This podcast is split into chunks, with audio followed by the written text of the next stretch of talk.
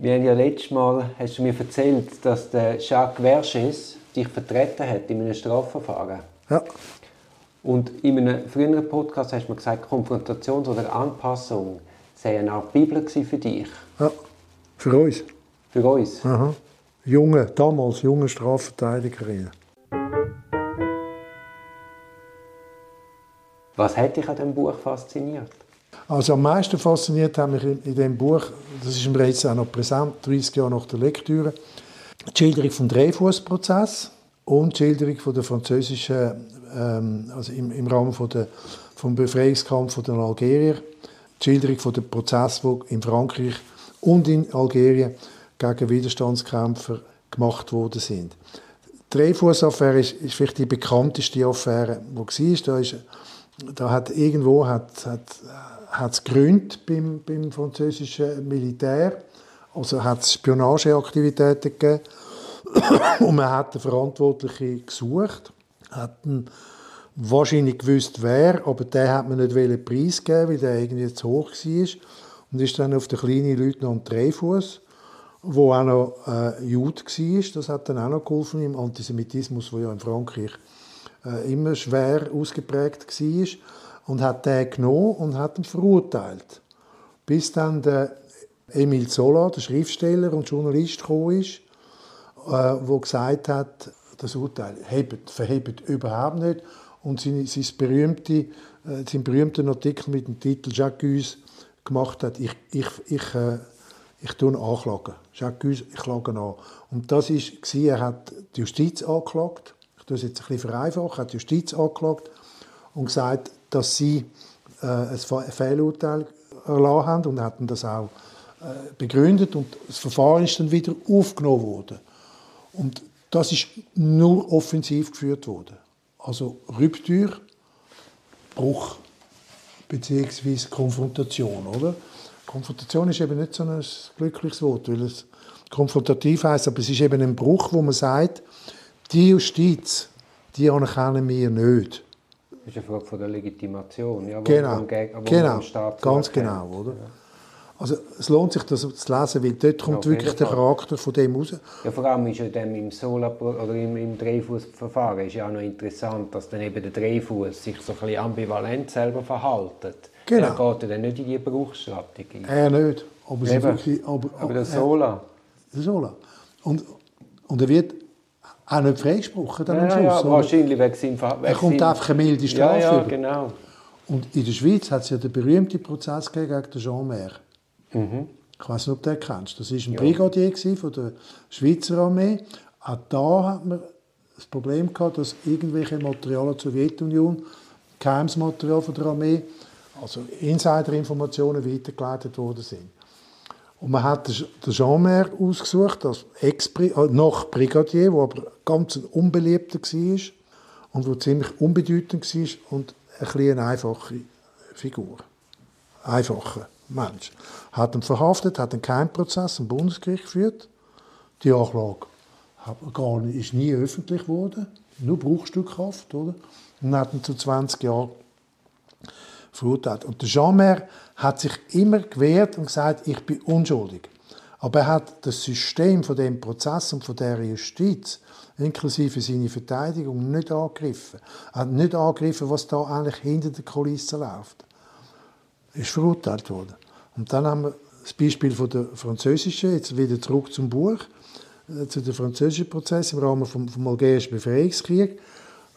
Und dort hat es die gegeben, die sich verteidigt haben und gesagt nein, nein, ich habe das nicht gemacht und so. Und das, äh, und das Gesetz kann man jetzt nicht so bei mir interpretieren, also so wie wir es machen, die gewöhnlichen Prozesse.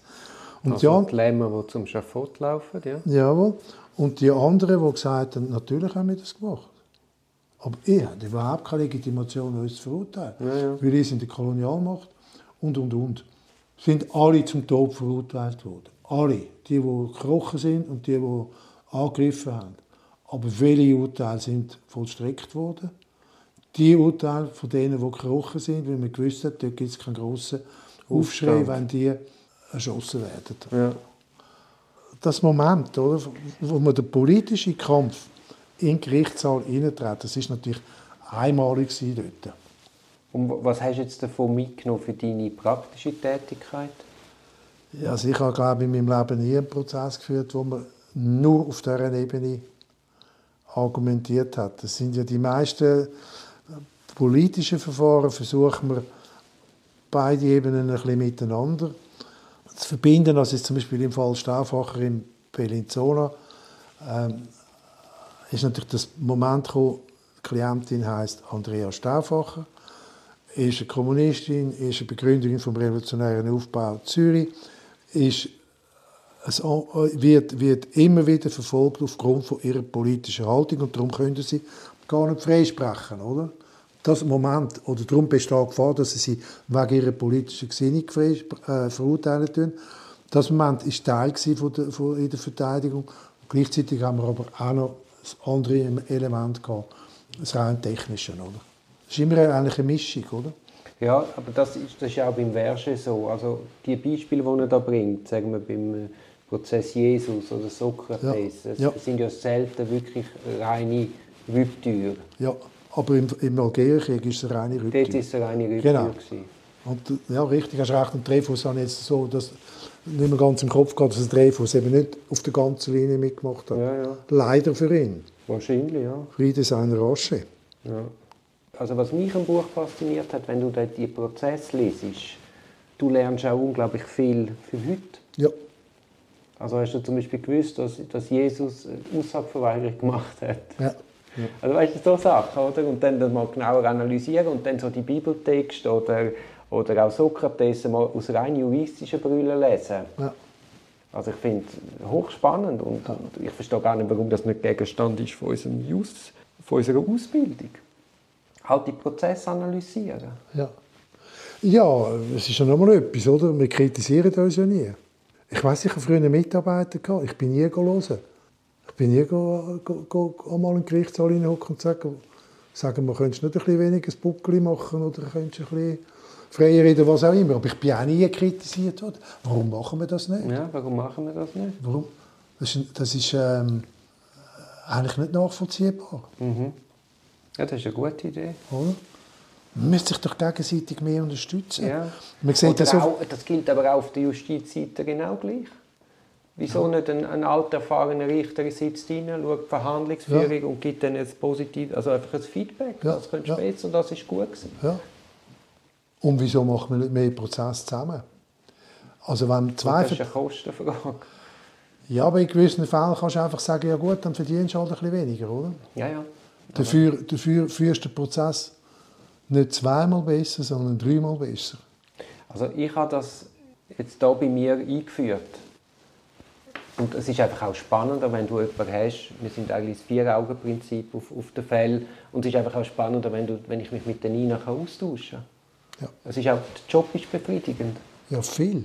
Und man ist besser. Man und man ist auch besser im Gerichtssaal. Ja, wahrscheinlich schon. Also ich habe vor ein paar Jahren einen Prozess, nein, jetzt vor einem Jahr, ich habe gerade in Bern, wo wir vier Anwälte waren, eine Anwältin und drei Anwälte. Ja, hallo, das ist ein ganz anderes Auftreten dort drin. Du musst dich gegenseitig stärken. Dann ist nämlich nicht die Verteidigung in der Minderheit, sondern der Richter.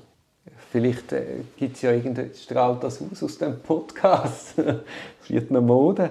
Was ich am Buch auch noch super gefunden habe, es, es zeigt so die Geistungsverwirrungen im Bereich Strafrecht und es zeigt auch, wie, wie zerbrechlich ein humanes Strafrecht ist. Ja. Also ich, ich glaube aus der Du hast es erst gerade jetzt gelesen, oder? Also vor einer Zeit, ja. Ist jetzt glaube ich auch eineinhalb Jahre her. Okay, bei mir ist es eben 20 Jahre. Ich muss es, ich muss es wieder vorziehen, also ich has. Es ist ja vergriffen. Ja, ja, ja, ich bin auch stolz, dass ich es noch gefunden habe. Es ist mir eben geschenkt worden von einem Podcast-Gast. Hat der Verschest noch weitere Bücher geschrieben? Der Verschest hat ganz einen Haufen Bücher geschrieben, ja. Aber lesenswerte? Jawohl. Auch weitere Prozesse, die er beschrieben hat. Ich habe mal eins La Beauté du Crime. Die anderen Titel habe ich vergessen. Gibt es die auf Deutsch? Das bin ich nicht sicher. Hast du noch weitere Buchempfehlungen, wenn wir gerade bei Büchern sind? Ich kann sehr empfehlen. Als, als Anwalt gelesen haben, als Anwältin. Also du hast mich ja vorgewarnt, dass ich da mir muss etwas überlegen Also ich kann sehr empfehlen Selbstjustiz vom Tanguy, T-A-N-G-U-Y, Viel, viel geschrieben. Ich tue es verlinken unten im Podcast. Dann Heiligabend von Daniel Kehlmann. Das ist ein Theaterstück. Okay. Das Verhör. Ein Verhör. Ja. Und äh, das ist nachher verfilmt worden unter dem Titel Das Verhör. Absolut genial. Ich habe nicht gewusst, dass der Kehlmann das Buch geschrieben hat. Ja. Theaterstück. Dann die Wahrheit vielleicht von Karl Rühmann. Da beschreibt er, es ist ein sehr ein wunderbares Buch, sehr kritisch, da beschreibt er, wie du aus der Körpersprache, aus der Stimme von Befragten kannst deine Schlüsse ziehen und wie die Atmosphäre in den Spitälern und auf den Sozialämtern ist. Als Dolmetscher ist er tätig. Also seine Hauptfigur. Es ist, wobei es ist sehr autobiografisch. Das ist ein ganz gutes Buch. Die Wunden unserer Brüder von Joseph Andras. Das betrifft Algerienkrieg. Und das ist der einzige Franzose, also mit französischer Staatsbürgerschaft, der hingerichtet worden ist für einen Widerstandsakt in Alger. Sehr ein trauriges Buch, aber sehr schön. Was Willst du noch eins mehr? Ja, unbedingt. Was, was, was nimmst du als Anwalt raus beim Andras? Dort nimmst du vor allem als äh, politisch interessierter Mensch, wie schlecht auf, aufgearbeitet die Kolonialgeschichte mhm. von Frankreich in Algerien ist. Ja. Und wie die Justiz ein schwaches Glied von der Gesellschaft rausgenommen hat, um an diesem Glied das Exempel statuieren. Und dann noch von Sigmund Baumann, Dialektik der Ordnung, die Moderne und der Holocaust. Das ist ein Versuch, also gut, Sigmund Baumann ist relativ bekannt als Soziologe und Schriftsteller und der hat, er lebt schon lange nicht mehr, der hat versucht zu erklären, versucht herauszufinden und zu erklären, wie überhaupt der Nationalsozialismus hat können, hat können aufkommen, respektive wie das möglich ist, dass sich das so ausbreitet hat, äh, wie sich der ausbreitet hat in Deutschland. Also Spannend. Also ab 1924. 33, ja. ja. ja. Sind jetzt alles sehr ernste Bücher. Ja, ich kann nicht sagen, dass ich auch noch Krimi lese, oder? das hast du schon mal gesagt. Und ja, dort kann ich natürlich, dort kann ich äh, äh, Tana, T-A-N-A, Tana French, eine irische Krimi-Autorin, die wunderbar schreibt, sehr empfehlen. Ich finde es lustig, dass du noch Krimi liest. Hey, hast du nicht genug von, von dem Stoff aus dem Alltag? Ja, also einfach Krimi von der Tana French, das ist einfach hohe Literatur, oder? Ja. Und beschreibt natürlich das Leben in Irland in den 70er, 80er Jahren und beschreibt aber auch die Innenwelt der Polizei. Dort kannst du etwas über die Polizei lernen. Also, weißt, also jetzt natürlich bei Schwerverbrechen, oder? Wie die selber fast wahnsinnig werden, wenn sie ermitteln tun. Das ist, das ist sehr interessant, also wie die wie die wirklich mit Herzblut, und ich bin überzeugt, dass es viele Polizeibeamte gibt in diesen Bereichen, die so ermittelt werden. Kannst auch eher, ja, ich glaube sofort, dass das Verfolgungsfieber einen packen kann. Ja. Und wenn du das weißt, so hautnah kannst du lesen wie bei der, bei der Tana French, dann äh, kannst du auch vielleicht besser verstehen, äh, warum sie bei dir unsere recht wahnsinnig ja, ja. gern beschneiden Wie es fast nicht verträgt. Ich wollte es ja nicht in Schutz nehmen, oder? aber ja, wie es fast das, also das, ist, das ist natürlich eine Interaktion, die stattfindet, die wo, wo noch interessant kann sein Mit welchem Buch von der Tana French sollte man denn anfangen? Das kann ich jetzt nicht sagen, mit dem ersten. Mit dem ersten Aha, das ja, sind, ja. ja. Und Selbstjustiz, das erste Buch, das du erwähnt hast, um was geht es dort? Dass es auch gute Richter gibt. Da geht es darum, von einem Breton, wo, eine bretonische Stadt, wo, wo, also am Meer, wo alle Arbeitsplätze vernichtet worden sind von der Marine, weil das Marinestützwerk aufgehoben worden ist. Ich mache es jetzt kurz. He? Und dann kommt ein Spekulant und tut alle einwickeln, wo ihm dann Geld geben und zieht alle über den Tisch und die verarmen alle. Der Bürgermeister macht sogar Selbstmord alles Sozialisten von der Zeit von Mitterrand, also so senkrechte Sozialdemokraten, oder? Und bis zum Schluss der Protagonist vom Buch, der Sauhund von einem Spekulant bzw. Betrüger über Bord wirft und der versucht. Und das ganze Buch spielt sich ab im Zimmer vom Richter, wo immer dunkler wird, wie es so lange dauert, und er schildert auf eine wahnsinnig eindrückliche Art und Weise, wie das in dieser Stadt war und wie alle beschissen worden sind und warum er am Schluss der einfach hat müssen über Boot schiessen. Und dann steht der Richter auf und es ist schon dunkel und geht das Fenster und schaut raus und sagt, tja, vielleicht ist das einfach auch nur ein dummer, ein blöder Unfall gewesen, oder? Und der Protagonist sagt, nein, Herr Richter, also jetzt dürfen Sie mich nicht verarschen. da sagt er, was? Moment, für das haben wir unsere Gesetze. Geht hinter das Pult und holt das Gesetz raus. Der Paragraph 300 XY vom Strafgesetzbuch in Frankreich. Und sagt, da innen steht, der Richter tut seine, sein Urteil fällen nach seiner tiefsten Überzeugung. Und ich sage Ihnen, das war ein dummer Unfall. Das ist ein Podcast aus der Reihe Auf dem Weg als Anwältin. Ich hoffe, der Podcast hat dir gefallen. Für mehr Podcasts schau doch auf meiner Homepage www.duribonin zusammengeschrieben.ch. Viel Spaß beim Entdecken von weiteren Podcasts.